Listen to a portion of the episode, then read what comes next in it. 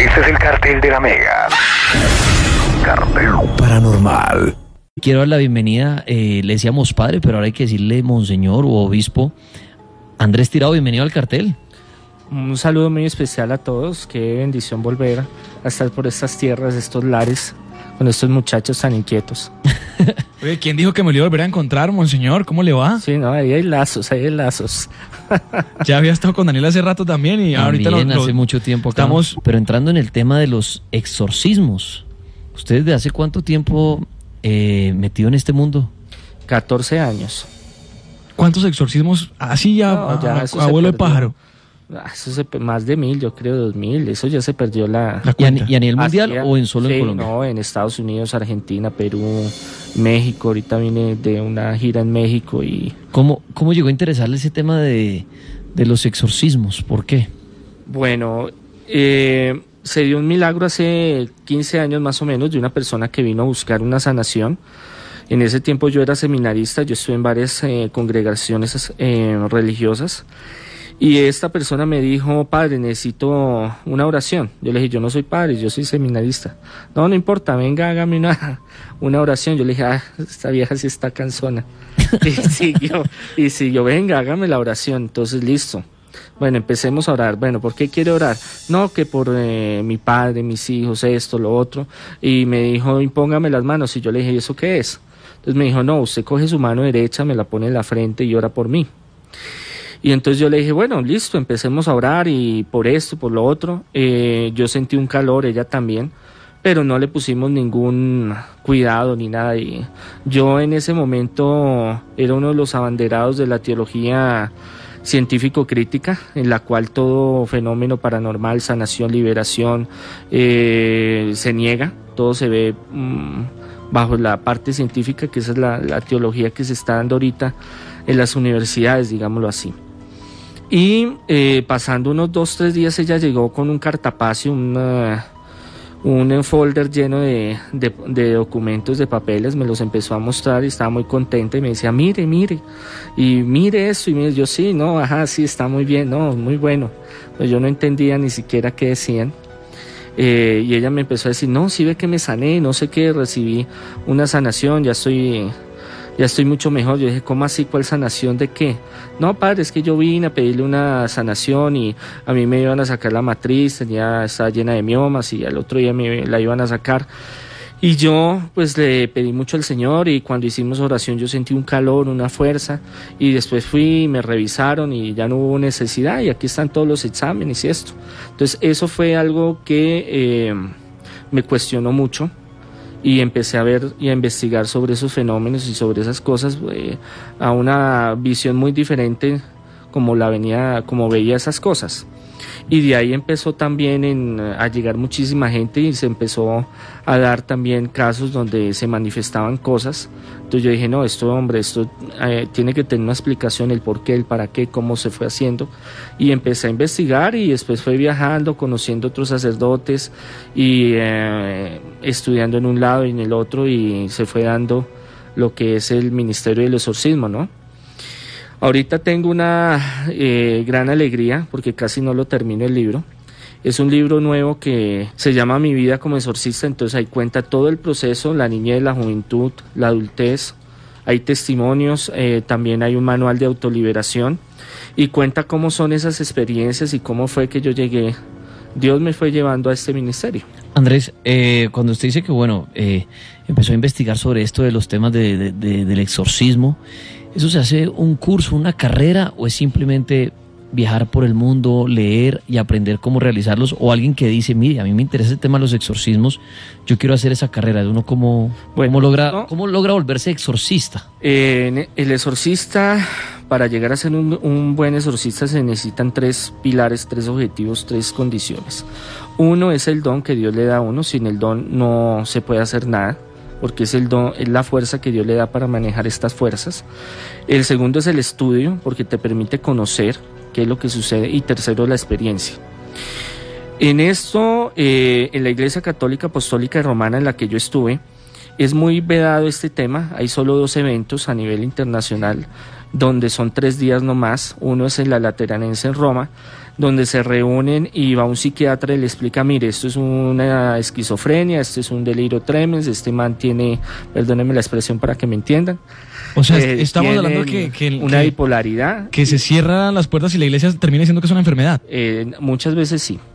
Entonces, ese, es- ese es el primer evento. El segundo evento es en México, pero también es un evento que es muy cerrado. Yo el año pasado estuve, donde mm, mm, viene uno de Roma, viene uno de Estados Unidos y explica, bueno, esto es la patología, este es el problema que puede tener una persona, eh, se prohíbe esto, esto y esto y esto y no más. A raíz de eso, cómo se han, cómo desde lo antiguo más o menos, porque en sí escuelas de, de exorcismo no hay, eh, eh, un sacerdote empieza a eh, enseñar a otro sacerdote y así es que se viene el proceso desde ese entonces, O sea, se traspasa el conocimiento, Exacto. pero personalmente. ¿no? personalmente. No hay una escuela. No, ahorita lo que se maneja es eso, es la cuestión psicológica y psiquiátrica que te dice, bueno, este es una bipolaridad, este tipo tiene un problema en la psiquis, se maneja con tales medicamentos y hay que hacerle esto y la camisa de fuerza y Ya que, ya que se mete en ese tema, Monseñor Andrés Tirado, que nos acompaña en el cartel de la Mega hablando de exorcismos, ¿cómo, para la gente que está escuchando y de pronto tiene un problema en su casa o en sí mismo, cómo sabe uno que está poseído y que no está enfermo? Como usted lo decía, que le dicen, no, no, no, mire, eso es una enfermedad tal, no, eso es lo otro, eso es que está loco, eso es que es bipolar. Psicosis. ¿Cómo puede uno descartar todos esos puntos? Porque lo- seguramente si uno va donde el médico, sí, le va a decir, no, usted tiene esta vaina, tomes esas pastas.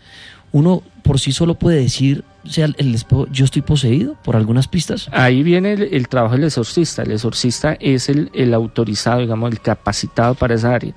Porque el psiquiatra simplemente solo todo se lo va a referir a que es un problema mental y no es más. No es más. El, el exorcista sí puede decir, bueno, esto sí es y no es. eh, algo paranormal o algo realmente de la mente. Eh, hay un libro que yo escribí que se llama Cómo enfrentar al demonio y vencerlo, que lo pueden descargar en, en internet, donde hay toda un perfil donde muestra eh, qué es una posesión y qué no es una posesión, cómo diferenciar de una y de otra, porque muchos parámetros que uno puede analizar puede decir, no, esto es un problema psiquiátrico, pero hay cosas donde eh, dan, eh, hay parámetros donde eh, dan luz, donde dicen, no, esta cosa ya no es una cuestión de, de una psicopatía o algo así. Entre ellas, aberración a todo lo sagrado. No le gusta nada, nada que sea lo sagrado. Un problema mental puede ser que usted en un momento dado entre en una crisis y no no le gusten las cosas y las rompe y las dañe. Pero cuando usted tiene una aberración a lo que es lo sacro, que no puede ver una imagen porque la quiere romper, si usted le habla de Dios se enfurece, si usted le echa agua bendita, la piel a veces se, se llaga o se pone irritable, si usted le pone un Cristo se revuelca, son, son señales. eh, porque hay dos tipos de posesión, ¿no? una más leve y una más eh, profunda. Mm, por ejemplo, que en la noche lleguen, lo priven, no se pueda mover la persona. La privación ese es uno de los eh, signos más frecuentes que se dan. Pensamientos de que usted está bien y que es- y vive la vida bien y todo y la cuestión ya de brujería se empieza a, fracasar en lo sentimental en lo económico, en lo familiar.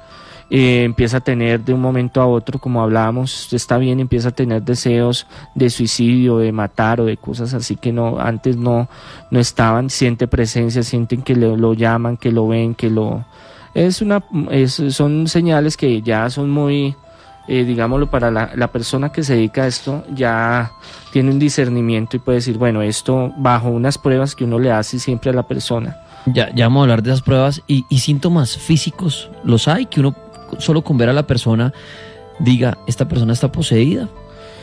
Eh, eh, sí, a ver, eh, por ejemplo, yo tengo una oficina donde yo todos los días atiendo gente de todas partes y hay gente que no puede entrar a la puerta porque se desmaya, por ejemplo, o se sienta y empieza a revolcarse, a gritar, a llorar, a, a- a- algunos hasta se vomitan, por ejemplo.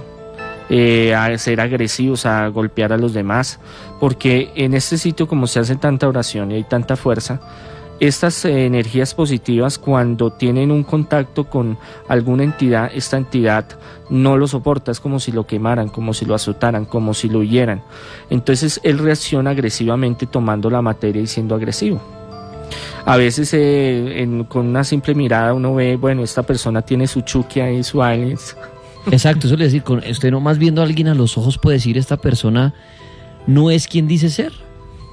Eh, muchas veces, a veces se sientan en la oficina y entonces empezamos a mirar, a mirarnos y entonces empiezan a sudar, les empieza a doler la cabeza, se le empiezan a dormir los brazos, las manos, eh, sienten deseos de irse, uno les está explicando algo y no pueden escribir, no pueden, no pueden entender lo que uno les está diciendo, como si estuvieran dopados o eh, a veces se ponen agresivos, varias veces eh, me han intentado hacerme daño físicamente, pero, pero ahí estamos. O sea que una de las, una de las mejores, ya antes de Chirrega la pregunta, una de las mejores pruebas de entonces, digamos, si alguien está escuchando el cartel y cree que su hija, su hijo, su marido, su papá está bajo una posesión, entiendo es como con la, con- como con lo sagrado, ¿no? Por ejemplo, hacer eso, esa prueba que uno diga, mi hijo está raro, decirle, no sé, mi hijo, venga, vamos Venga, a misa, y en el momento que llegue a la iglesia y diga, no, me quiero largar de acá, odio esto, o venga, mi hijo, le, le regalo esta, esta camándula. O póngase esta medallita. Eso podría ser una buena Cuando, prueba. cuando es posesión, cuando es vejación o son trabajos de brujería es diferente.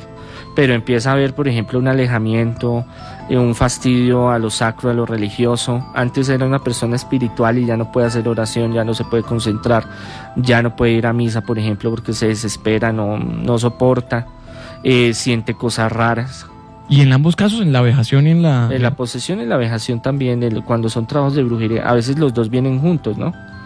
A veces viene el trabajo de brujería con eh, la posesión. Yo quería preguntarle, padre, si alguna vez han intentado engañarlo, pronto llega alguien haciendo eh, la parodia o haciendo una actuación de posesión y no han logrado hacerlo. ¿o ¿Usted cómo maneja ese tema? No, lo que pasa es que estas personas que llegan de pronto, Dios le revela y le da muchas facultades y dones para uno saber muchas cosas. Pero la mayoría de la gente que llega es eh, a veces es gente que necesita y está y no sabe qué es lo que sucede y eh, espontáneamente esa entidad se manifiesta. ¿Sí? Por ejemplo, uno está hablando y estamos hablando, por ejemplo, de, bueno, usted cómo, cómo le va en, la- en el trabajo, en la empresa, con, su- con sus hijos y no sé qué, y en un momento a otro suelta una risa o suelta un grito o cambia la, se manifiesta la personalidad oculta y, y habla cosas eh, insultantes, por ejemplo, Como lo, lo- como se ha visto en las películas, por ejemplo. más o menos. Por ejemplo, en el rito, padre, hay una parte donde el, el demonio revela secretos de- del cura o del sacerdote o del ministro. ¿Le ha pasado eso? Sí, hay muchas veces en eh, y a muchos exorcistas les ha sucedido. El demonio a veces utiliza esas formas, eh, contar los pecados que guardan Para ganar la batalla. para ganarse y para chantar al sacerdote y a los que están y, y no me molesten y déjenme ni y ha habido ocasiones donde el diablo le dice bueno usted estuvo con fulano o fulana hizo esto y esto y, y con qué autoridad va a venir acá por eso uno tiene que prepararse antes durante y, después. Está el sansonismo que es tener más fuerza que los demás. Por ejemplo casos de niñas de 7 8 años que me han llevado y tienen que cogerlas entre 5 o 6 porque no pueden. Con una mano botar a un tipo, un hombre contra la pared, por ejemplo. Cosas de saber lo escondido, lo, lo secreto, por ejemplo, eh, una empezar a comentar lo que estábamos hablando, cosas personales o cosas de la familia, cosas para distraer, idiomas, lenguajes antiguos. Por ejemplo, un, much- un niño, a mí me trajeron una vez del Putumayo un muchacho de 12 años y ese muchacho eh, hablaba en latín, hablaba en griego, hablaba en hebreo, en francés, en inglés. Y eran de una vereda por allá en la loma, en, la, en el monte, que no tenían los padres campesinos. O Entonces, sea, no tenía educación para eso. Exacto. Entonces, ni que un abuelo o que alguien le enseñó y, y hablaba perfecto. Y contaba cosas secretas, cosas, conocimientos, por ejemplo, que mucha gente no sabe. Hay unas palabras que a mí, a mí eh, les encanta decirme a mí, eh, los demonios cuando están en, emberracaos, que es gordo, feo, eh, eh, panzón, bueno, porque estoy un poquito gordito, que ya estoy bajando. Lo ya estoy bajando. Sí, sí, sí. Eh, y groserías y cosas. Y es como para ver cómo uno se llena de rabia y y se desespera. Es como una pelea con, con, con algún enemigo. Sí, sí, claro, le dice usted es un no sé qué y usted tiene miedo y, y, se- y empiezan a reírse y usted no puede conmigo y usted es un pobre no sé qué y, y ahí empezamos y entonces ahí empiezan a... Porque ellos sufren también cuando uno empieza a hacer eh, estas liberaciones, ellos sienten una gran fuerza de Dios y entonces empiezan a llorar y a gritar y dependiendo porque hay dos, dos tipos de, de posesión por llamarlo de esa forma. Padre, en su libro eh, La vida como exorcista, eh, ¿hay algún caso de una persona que haya fallecido? Lo digo por la película donde muere el sacerdote o hay otras en las que muere el mismo poseído. ¿Ha tenido casos de Sí, esos? han habido, gracias a Dios no, pero sí conozco de sacerdotes que han tenido experiencias muy eh, fuertes, digamos, traumáticas. Y también de que cuando, mm, digámoslo así, el sacerdote no se prepara como tiene, o la persona que va a hacer el exorcismo no se prepara para, para hacer bien esta tarea, eh, eh, muchas influencias negativas de que se están rompiendo en ese momento, la persona puede enfermarse. Por ejemplo, cuando yo voy a hacer eh, liberaciones, exorcismos en casas, a veces son tan pesadas que, bueno, yo les mando un tratamiento y antes una preparación, pero a veces es tan pesadas que el otro día me toca quedarme en casa porque me siento súper mal. Entonces, y los exorcismos eh, se genera tanta energía y tanta fuerza y concentración que lo dejan a uno eh, muy agotado. Eso, eso le, referente a eso le quería hacer una pregunta a Monseñor Andrés Tirado y es, cuando usted ha realizado estos exorcismos, ¿pasan las cosas que, se- que uno ve en las películas?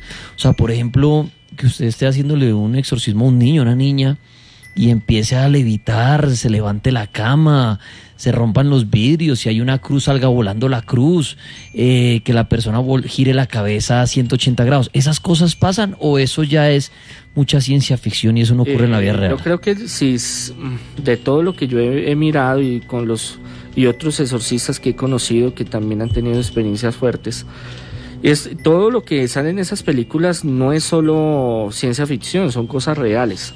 Lo que pasa es que esos casos no son muy frecuentes. Digámoslo, si uno ve, si uno tiene en la vida cuatro o cinco casos de esos de tipo B, que lo llamamos nosotros demoníaco terrible, es muy poco. Pero se estallan los vasos, es eh, ahí el fenómeno de la levitación. Eh, no solo gira 360 grados la cabeza, sino el tronco también. Entonces los científicos dicen, pero bueno, ¿qué es lo que pasa si eso es imposible? Y eh, muchos fenómenos eh, que uno ve y queda, queda aterrado, sino que Dios le da fuerza. Obviamente eso no es todos los días, como les digo, ni todos los casos. Hay posesiones mucho más, más suaves, más, más, no tan fuertes, digámoslo así, pero hay esa, esa historia y, y son reales. Porque cuando una persona está poseída y en esos casos tan fuertes como los que muestran las películas y la giran el tronco, giran la cabeza y al final se logra liberar el, el- el demonio que tenía dentro, ¿por qué la persona continúa viva? Si de pronto hizo ese giro que uno Claro, dice, que se físicamente es rompió to- imposible. O sea, que Se físicamente ya, se, ya se rompió todos los huesos, se rompió todo. A descojar existe. Porque uno dice, listo, esa, esa niña mientras estuvo poseída giró su tronco y siguió hablando como el demonio. Y uno dice, en el momento que le liberen el demonio, pues queda el cuerpo muerto porque ya se le rompieron todos los huesos. ¿Cómo sucede eso? ¿Cómo pasa eso? Que uno poseído puede hacer eso y cuando ya vuelve a la, realidad a ser la persona, no tiene ningún hueso quebrado ni nada. Eh, a veces toman poses que son imposibles de hacer. Eh, los brazos, las piernas, las manos. Eh, resulta de que allí hay una parte física y una parte espiritual. Entonces cuando el demonio, porque esos son demonios los que hacen eso, toman a la persona, eh, cuando ya hay una posesión total y donde él emerge, él cubre eh, o revis- reviste lo que es el organismo, la materia, con una energía especial, digámoslo así en, el, en la cuestión de que él, esa persona puede hacer muchas cosas y no sufre físicamente, no quedan... eh, esa misma energía que fluye a través del organismo hace de que esa persona se mantenga y sea como un caucho que se puede estirar, que se puede agrandar, que se puede... Hay gente que ha saltado de 4, 5, 6, 10 pisos eh, poseída y no se matan. Pero es mientras está el estado. Pasa ese estado y por ejemplo cortadas o eh, cosas que hayan sucedido en, el, en, en ese estado de trance de posesión o en un exorcismo se van. Precisamente hay un audio de un exorcismo que ha traído el viejo Edwin Robles, que ya está aquí también acompañándonos. Bueno, viejo Edwin, el audio que usted trajo también, y aprovechando aquí que está el monseñor y vamos a escucharlo. eh, uno mediante un audio podría saber si un exorcismo es falso, monseñor, si la persona está poseída o si era simplemente un juego. Es muy posible, pero, pero nada le quita la parte frente a frente, vivencial. Ese es, la, ese es el determinante, porque ahorita con la tecnología que hay se puede hacer muchas cosas. Bueno, pues, viejo Robles, ¿cuál es el audio que va a mostrar? Bueno, eh, en este caso, un niño que realmente empieza a registrar eh, un sistema eh, periférico dentro de su comportamiento, digámoslo, de, de- de parte psicológica, muy alterado y con el, con el progresivo del, de- del paso de los minutos se va alterando muchísimo más. Eh, esto le ocurrió precisamente porque eh, mediante el ocultismo y mediante una de las líneas más fáciles para poder ingresar a, a poder, eh, digámoslo así, de alborotar las entidades de características, digamos, inferiores y sobre todo las que las pertenecientes a, a los comandos de legiones del bajo astral, eh, pues obviamente él quedó afectado. Eh, pues lo que ustedes van a escuchar es bastante, yo diría que impactante porque la capacidad que tiene ese niño eh, de manejar esa misma ira, pues obviamente en las posesiones que yo he tenido la oportunidad de, de, de ministrar y en las que algunos compañeros míos eh, también han tenido la oportunidad de trabajar, pues realmente es muy poco usual o muy poco se ve. Entonces vamos a escuchar eh, pues obviamente este audio.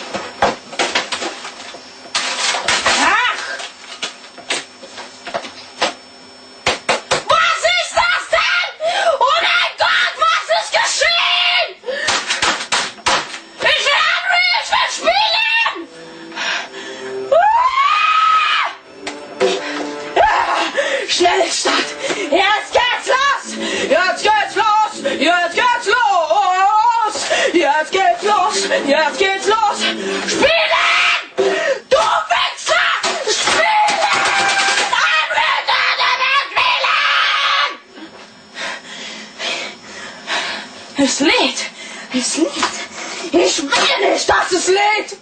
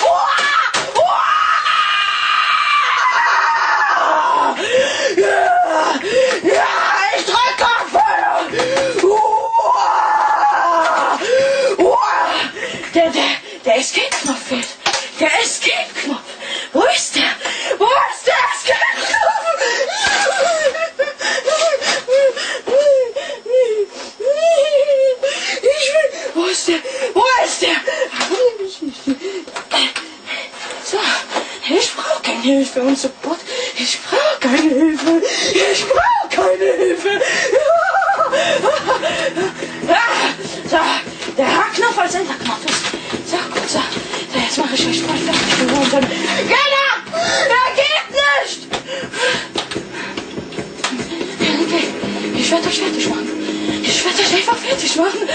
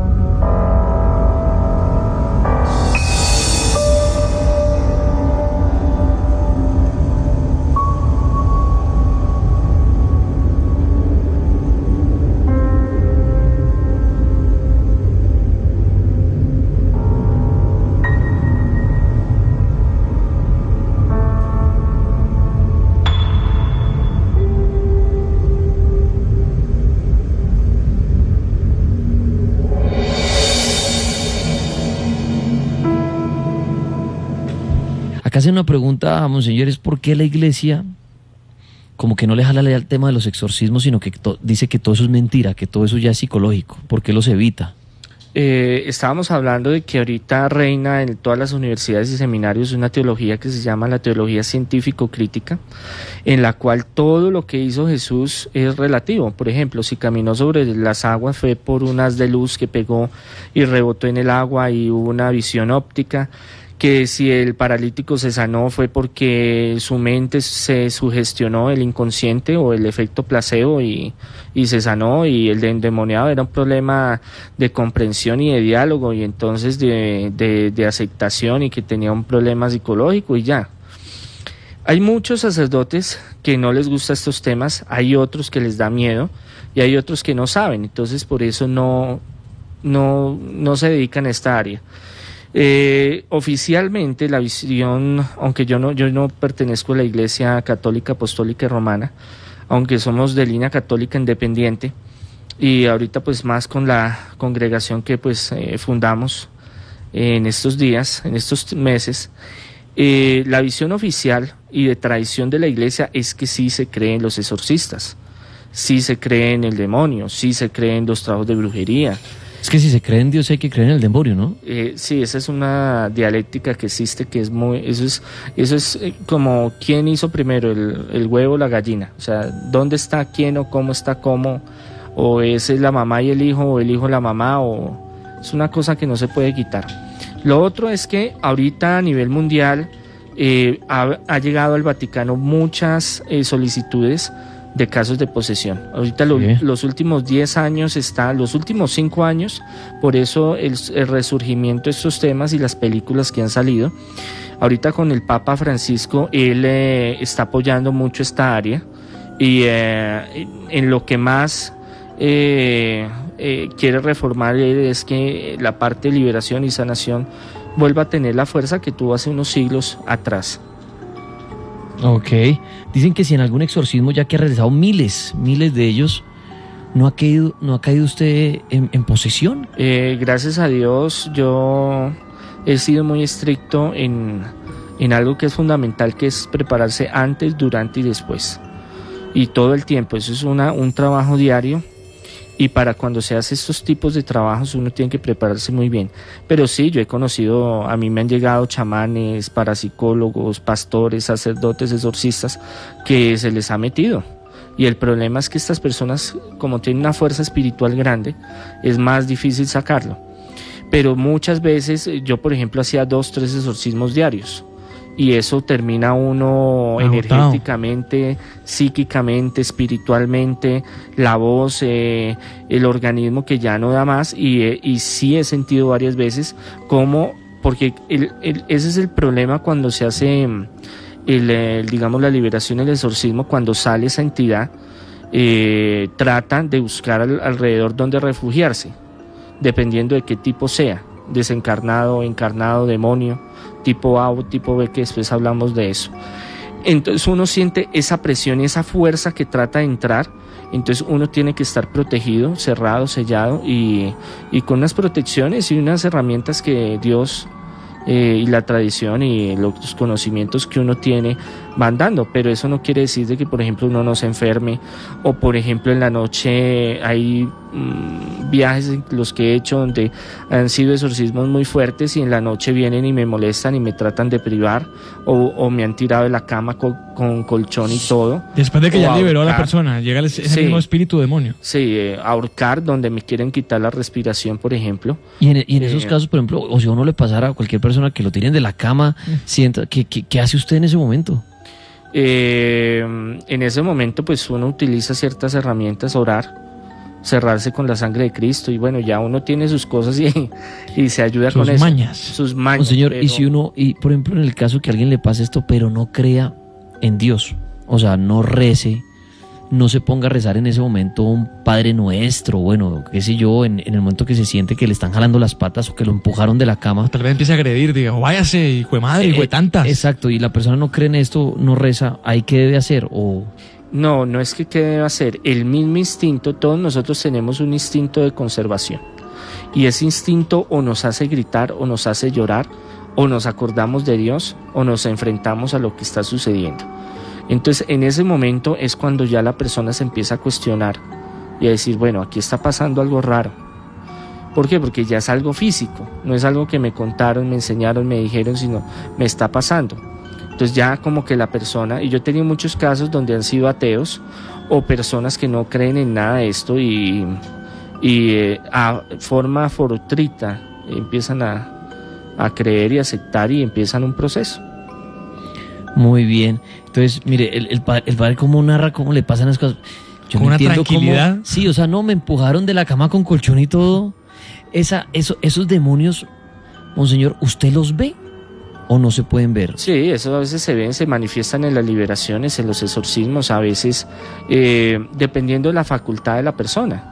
Hay exorcistas que no tienen eh, desarrollada la visualización o, o lo que se llama el sentir de una presencia eh, o el visualizarla, por ejemplo.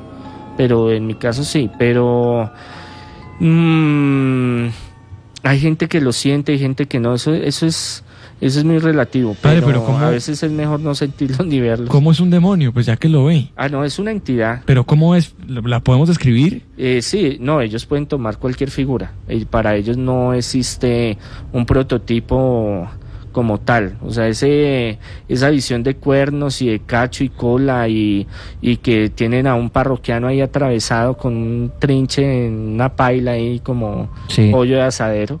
No, eso, eso es falso. O sea, se puede aparecer, por ejemplo, a mí en mi habitación se me puede aparecer en forma un- de mula, un pues. niño. un perro, un niño, eh, como en forma de... en el rito se parece chulo. como un burro, con los ojos burro. rojos. ¿Y cómo sabe uno que Eh, precisamente es un demonio y no, y no un ángel, por ejemplo, o un, o un- un fantasma normal que yo Eso- mi habitación y? Eso es muy sencillo. Cuando también una sombra negra, un encapuchado, o sea, hay muchas formas de, de que ellos se presentan, murciélagos, sombras negras. Porque usted, hay una cosa que también está en el chip incorporado que todos tenemos, que es que nosotros sabemos cuando hay un peligro y cuando no lo hay.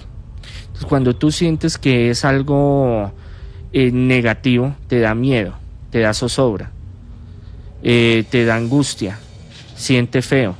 Cuando es algo positivo, usted siente lo contrario: paz, alegría, ¿En felicidad. serio? A mí, a mí no me ocurrió nada de esto, y me imagino que muchas personas no, pero a la hora que uno en su habitación, en su casa, en su lugar de trabajo, uno esté solo y vea por, digamos con el ejemplo, un niño, pues yo creo que la reacción de uno es morirse del pánico, ¿no? Como- pero lo que usted dice, y si de pronto si es un ángel o alguien bueno, uno no va a sentir ese pánico, sino alegría. Alegría, felicidad. Inmediatamente, no va a salir uno corriendo o se va a botar por la ventana. Y es, mire, el ser humano es tan curioso y tan y, es- y su estructura mental y psicológica y espiritual es tan co- complicada, tan compleja, que uno no sabe cómo actúa en esas situaciones.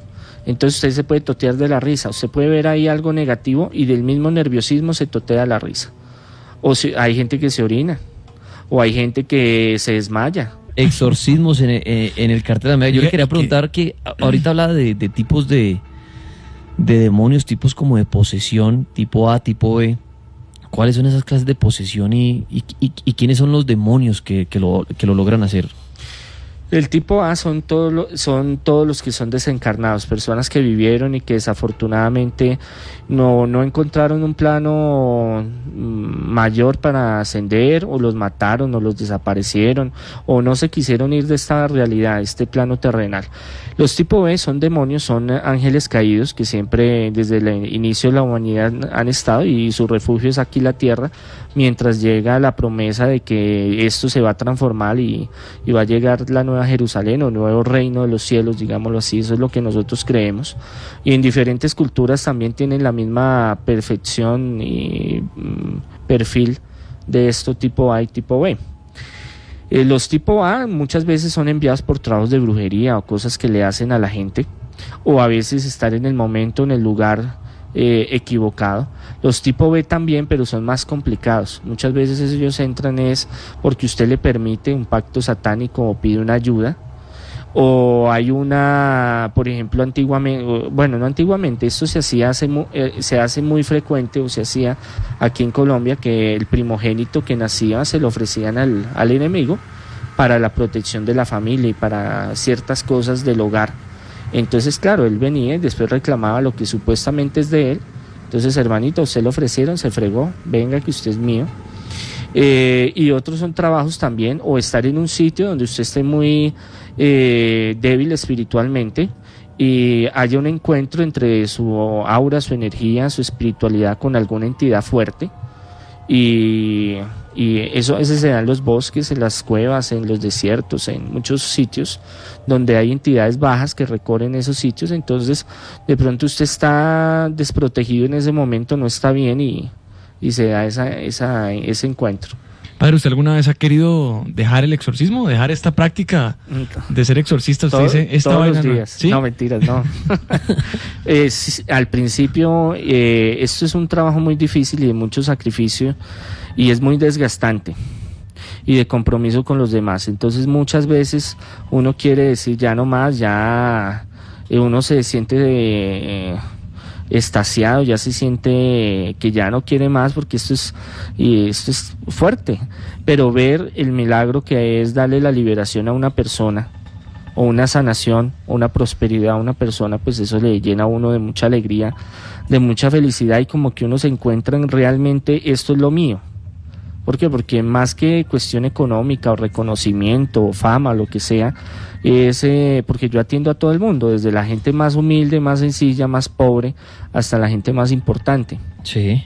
Y ver que hay, que uno le puede brindar algo que muchísima gente no le puede brindar, médicos, científicos, eh, la familia, lo que sea, y que esa persona encuentre la, la liberación, eso es algo muy hermoso. ¿Por qué? Porque el que está o ha pasado un proceso de esto sabe que es terrible, sabe que es una cuestión que te destroza interior, físicamente, exteriormente, en todos sus planos, en todos los proyectos, áreas. Entonces eh, es muy bello uno poder eh, contribuir en, parte a ese milagro. Andrés Tira, ¿a usted le ha tocado hacer exorcismos que verdad hayan entidades demoníacas, yo los llamo así, famosas, o sea, fuertes, que usted diga, mire, yo una vez tuve que luchar contra, contra Lucifer, o alguien estuvo poseído por Baal, o no le ha tocado esa experiencia? No, pues eh, mm, hay los de tipo A que son los desencarnados que muchos se hacen pasar por, yo fui, por ejemplo, Simón Bolívar, ¿sí? Eh, Manuelita Sáenz, por ejemplo. Hay unos que lo son, otros que no. Pero de los de los duros, duros, claro, Satanás, Belcebú, Lucifer, eh, Asmodeo, eh, uy, eso hay una cantidad de... Y hay personas que pueden tener varios, tres, cuatro, cinco diferentes. Eh, posesiones en la misma materia. Yo he tenido casos donde he sacado 30, 40 espíritus de una, ¿De una sola de persona? una sola persona. Y han habido casos de... Y lo que se ha sabido es que han llegado hasta 100, 150 espíritus en una persona. Por ejemplo, cuando Jesús eh, hace la liberación eh, en Masá de, eh, de que saca una entidad, eh, unas entidades, él le pregunta quiénes son, ellos le dicen legión. Y si vemos en la parte histórica legión, en las legiones romanas, en la parte militar, eran 2000. Eh, uy, fue pucha, se puso ¿Qué bueno. pasó? Uy, qué susto. ¿Pero quién puso eso? No, No, se no, lo no, juro, padre. no, No, no. Mire, ¿Seguro? seguro Sí. te lo juro por mi madre que no. No, eso fue algo que ustedes pusieron. No, no, no. No, padre, no. No, mire que en el cartel yo ya siempre... me voy a ir. Mire que yo-. Mire que, mire que yo siempre eh, he, he dicho que en el cartel paranormal no jugamos con... con No, advertimos, no, no. cuando hay cortinas, solamente está sonando esta cortina, Solo está eso, mire. Y esa cortina no tiene gritos. no tiene gritos y Quiero se aclaramos. la repito Sí, toda. porque yo sí la escuché No, bien. yo también. Sí, era un grito. Y yo volteé a mirar hacia atrás inmediatamente. No, y, y Tripas tiene ahí lo que yo estoy poniendo y no. No, y no, y aquí, y acá siempre he dicho que en el cartel paranormal no metemos gritos Sí, sí. de fondo ni nada. Sí, Che, Qué susto. sí, sí. sí. 11, 20 minutos de la noche. Dios mío.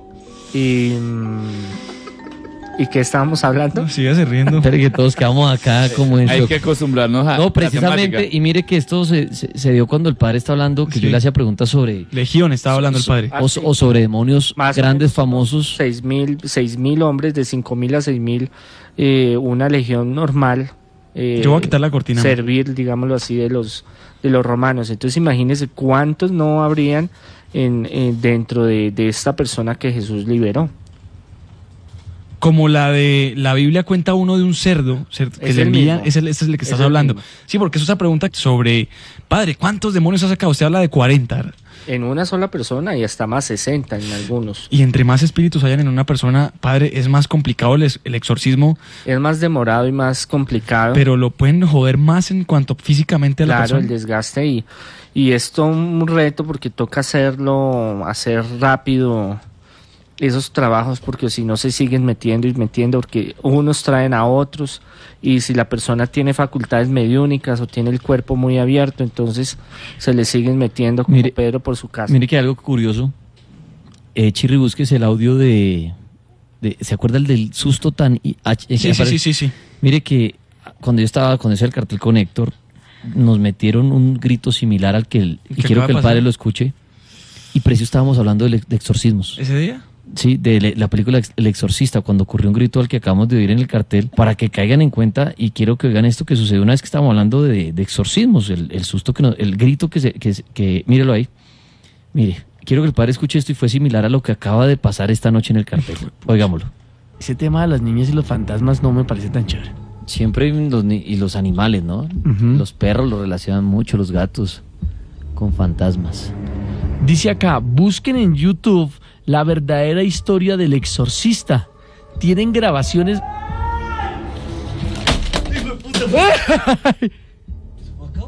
No sé. Pero, pero siempre- Pero sí, ve- pero sí hablando de exorcismos, un grito lejano. Pero fue el mismo, es que Y que lo sorprenden a uno. es que poder- son gritos que se escuchan cuando se hacen liberación, se, exorcismos, eh, así son parecidos los gritos. Y qué grito tan tremendo. Padre, ¿cuándo saber que el espíritu ya se fue?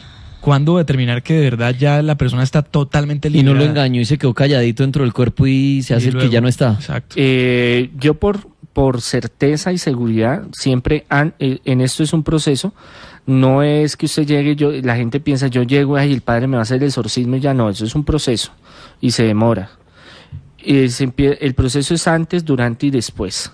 Cuando se hace la liberación ya uno tiene unos dones, unas capacidades, unas señales que uno hace para saber si salió o no salió. Pero igual, muchas veces puede salir y puede regresar, ¿Por qué? Porque de pronto la persona bajó en oración, bajó en fe, bajó, no hizo las protecciones que tenía que hacer, entonces volvió y se le metió con más fuerza. O simplemente eh, el espíritu hace creer al exorcista que no ha salido. Entonces uno tiene ya una serie de parámetros que uno puede decir, la mirada, la voz, hay oraciones claves que ellos no se pueden resistir. El, eh, cuando sale, o bueno, eso, eso cada exorcista o liberador, el que se dedica a esto, es muy diferente, pero uno sabe una sensación especial cuando la persona queda liberada. Uno sabe, tiene una certeza, siente y a través de los días uno les va a hacer y de las semanas y los meses un, un eh, chequeos, análisis, le manda uno a hacer varias cosas, entonces ya ahí queda completamente con la certeza de que realmente salió. Monseñor Andrés, yo le quiero hacer una pregunta y es, ¿puede existir posesión no de demonios, sino de ángeles? ¿O del mismísimo Jesús en ese caso y que también la persona asista donde usted porque siente estar poseída o es una posición totalmente diferente? Bueno, eso ya es diferente porque eso son facultades mediúnicas donde hay espíritus de luz, llamémoslos de esa forma, que bajan y se manifiestan. Pero también puede ser un espíritu bajo que entra y dice yo soy Miguel Arcángel y yo deseo esto y esto, pero la hora de la verdad no es. Pero sí han habido donde hay santos y espíritus de luz que han bajado y están en una materia. Lo que pasa es que viene, viene el conflicto ético, moral y espiritual de saber realmente si es fulano de tal, realmente si es la Virgen, si es el ángel Miguel, si es Rafael, o será que me están metiendo paquete chileno. Mm, también puede decirnos, mire, yo soy San Rafael. y Así ha pasado muchas veces. Claro, y se oculta y es, y es, un, y es un demonio.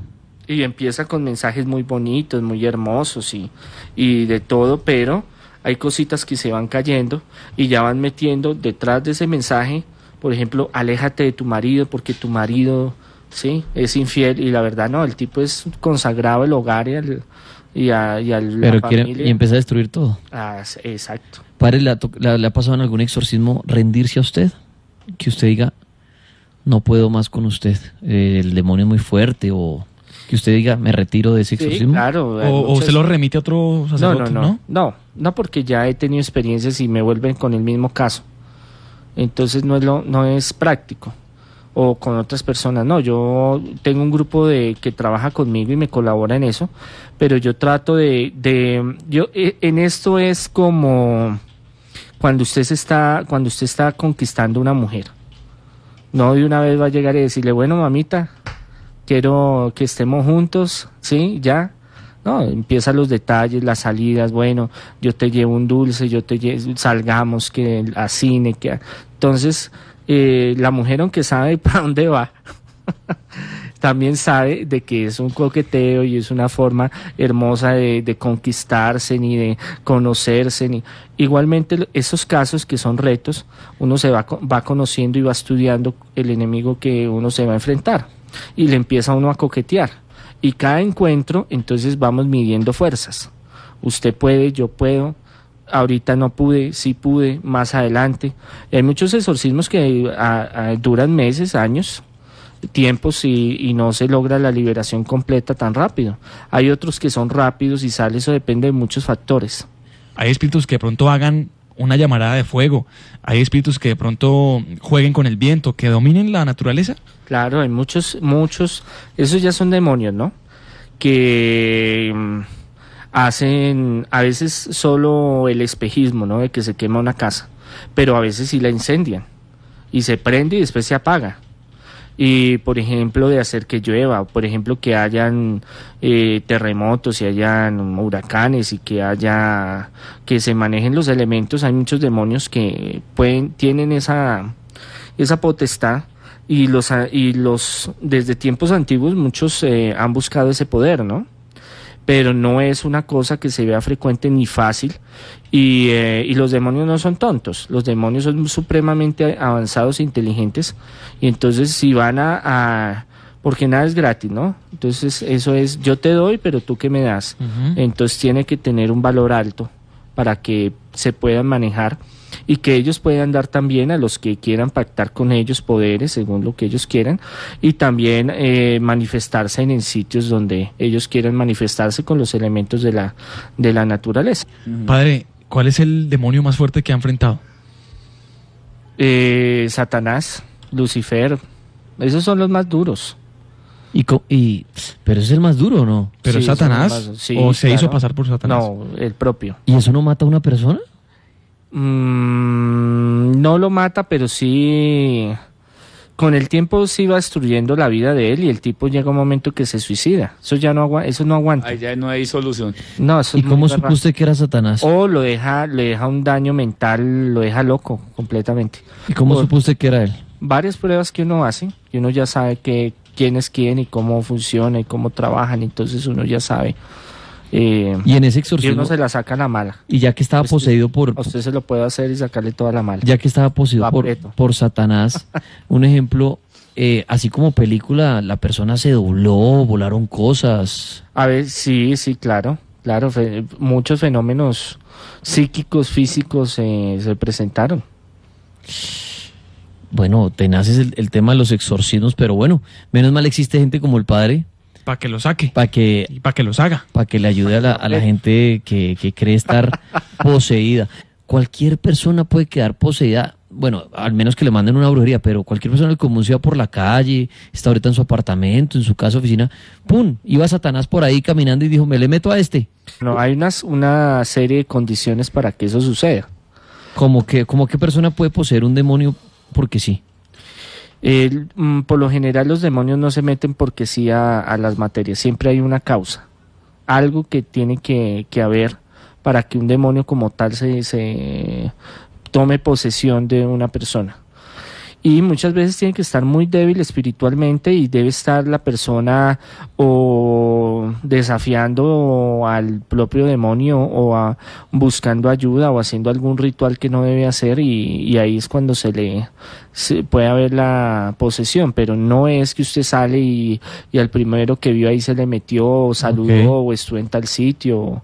Obviamente hay sitios que son muy bajos donde hay energías, por ejemplo sitios donde han hecho pactos satánicos o rituales satánicos, entonces son sitios donde hay espíritus muy fuertes, casas donde han habido sucesos paranormales o hay entidades muy fuertes, entonces a veces eh, se junta el momento, el sitio y la persona puede entrar, pero eso no es, no es una cuestión que sea, es más posible de que sea un trabajo de brujería que le hayan mandado alguna entidad para hacerle algún daño que, que, que sea algo espontáneo o algo que esté por ahí. Como por ejemplo en el vudú se maneja los loas, bueno, Claro. este tipo de entidades, ¿no? Claro, no, y la mayoría, el espiritismo, la, todo lo que sea rituales ancestrales eh, y la brujería como tal trabajan con entidades, espíritus Pare- bajos. Usted decía que ahorita en todos lugares hay entidades.